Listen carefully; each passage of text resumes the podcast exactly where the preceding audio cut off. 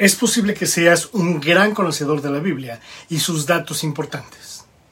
Es probable que conozcas a todos y cada uno de los personajes e individuos que se menciona en las Escrituras. También puede que conozcas mucho acerca de los fieles discípulos de Cristo. Pero si creías saberlo todo acerca de los apóstoles de Jesús, te apuesto a que no sabías por completo todos los datos curiosos que hoy les voy a compartir. ¿Qué tal amigos y buscadores de la verdad? Bienvenidos a El Verbo. Generalmente sabemos sus nombres, sabemos que eran 12, aunque no sabemos por qué 12 y no 17 o 21. Sabemos que uno de ellos lo traicionó y que en su lecho de muerte en la cruz solo uno de estos 12 estaba presente. En ocasiones sabemos que se encargaron de difundir el Evangelio por el mundo conocido en ese entonces, pero por ejemplo no sabemos cómo murieron cada uno de ellos, ya que las escrituras no lo mencionan, aunque algunos importantes historiadores sí lo hacen. Si quieres saber cómo murieron los doce apóstoles, ve el video que aparecerá al final de las sugerencias. Pasando a los datos curiosos de los apóstoles que no conocías, veamos los siguientes. Los actos de Jesús fueron tantos que los evangelios son una muy pequeña parte de todo lo que él hizo. El apóstol Juan asegura que si se escribiera todo lo que Jesús hizo, no cabrían en todos los libros del mundo entero. Esto, según Juan 21-25. El nombre original del discípulo Santiago era Jacob en hebreo y se adaptó al español el nombre Santiago por su similitud sonora al pronunciar San Jacob. El sudor como gotas de sangre de Jesús, mencionado en Lucas 22 del 39 al 46, es un extraño fenómeno llamado hematidrosis y ocurre en condiciones de estrés físico o emocional extremo y solo Lucas, quien por cierto era médico, mencionó este hecho. Santiago fue el primer discípulo mártir en morir por sus ideales. Mateo fue el único discípulo que aseguró su propio desempleo al elegir seguir a Cristo, puesto que el resto de los discípulos podían volver a su profesión de pescadores, pero Mateo no podía volver a su puesto de cobrador de impuestos. No se menciona la ocupación de María Magdalena, pero se cree que era una mujer acaudalada, o sea, posiblemente heredera, ya que poseía muchos bienes y dinero. Simón Pedro, nacido como Simón, pero llamado Pedro por Jesús debido a que él pondría la primera piedra de su iglesia. Siendo un pescador de Galilea, su fe con Jesús le hizo ser posiblemente su mayor seguidor. Los católicos lo consideran el primer papa de la historia y la persona a la que Jesús encargó la creación de su iglesia. Fue el apóstol más polémico ya que pasó de ser el apóstol que negó a Jesús a lograr sanar con su propia sombra. Relato que viene en Hechos 5.15, en donde se menciona que la gente juntaba a sus enfermos en las calles para que la sombra del apóstol los tocara. Por supuesto, con la idea o la intención de que fueran sanados. Santiago el Mayor.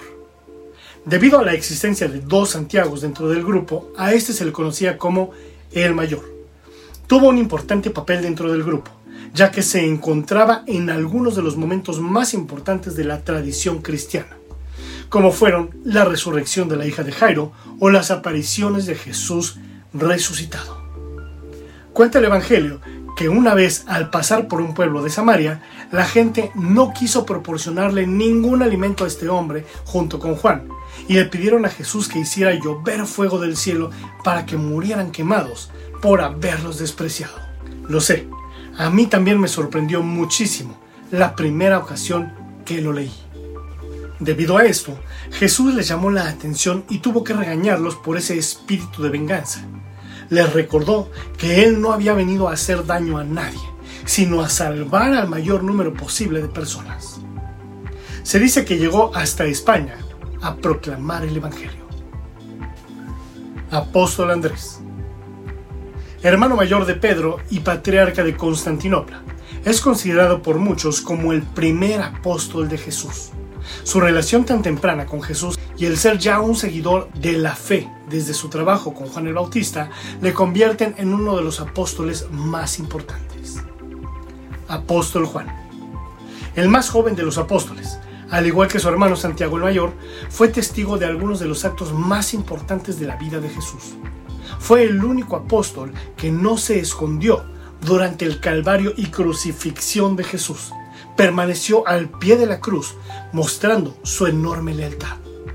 Vivió lo suficiente como para ver a Jerusalén destruida por los romanos y al templo en ruinas. Muchas fuentes dicen que fue el último apóstol en morir y uno de los pocos en morir de forma natural, expandiendo la palabra de Jesús durante siglos. Su símbolo evangélico es el águila. Apóstol Felipe. Durante su vida fue capaz de predicar la palabra de Jesús por Siria, Grecia y Frigia. Su relevancia como apóstol fue mucho mayor tras la muerte de Jesús que durante su vida siendo una de las personas que más logró expandir su creencia. Apóstol Bartolomé es uno de los apóstoles con menos apariciones dentro de la tradición cristiana, existiendo incluso dudas de su existencia. Posiblemente el detalle más interesante de Bartolomé es que se dice que predicó la palabra por India, siendo posiblemente la persona que más lejos llegó. Apóstol Tomás el momento en el que Tomás Apóstol duda de la resurrección de Jesús es quizás una de las historias más conocidas de la Biblia. Sin embargo, el Evangelio de Juan y algunos de los primeros historiadores de la iglesia han brindado más información sobre Tomás. Esto nos ayuda a entender que la historia de la duda de Tomás es solo una parte de su experiencia como apóstol de Jesús. La historia cuenta que un día Jesús recibió la noticia de que su amigo Lázaro estaba enfermo. Lázaro vivía en Betania, muy cerca de Jerusalén, por lo cual Jesús se sintió obligado a visitarlo. Además sabía que era necesario un milagro alrededor de la muerte de Lázaro para mostrar la gloria de Dios. Sin embargo, los apóstoles se horrorizaron y trataron de desanimar a Jesús sobre regresar al lugar donde casi lo habían matado. Irónicamente, Tomás fue el único que creyó y animó a todos a ir a Betania con Jesús, incluso si eso significaba la muerte para ellos. Por alguna razón, Tomás no estuvo cuando Jesús se apareció a los discípulos en toda su gloria. Cuando se reunió con ellos, le contaron todo lo que había sucedido, pero no estaba convencido. Por eso dijo que necesitaba colocar el dedo y la mano en las heridas de Jesús y que solamente así creería. Jesús apareció nuevamente una semana después, y esta vez Tomás sí estaba allí. De pronto, Jesús le ofreció la oportunidad de tocar sus heridas. Luego de ello, el apóstol proclamó su creencia ardiente en Jesús resucitado.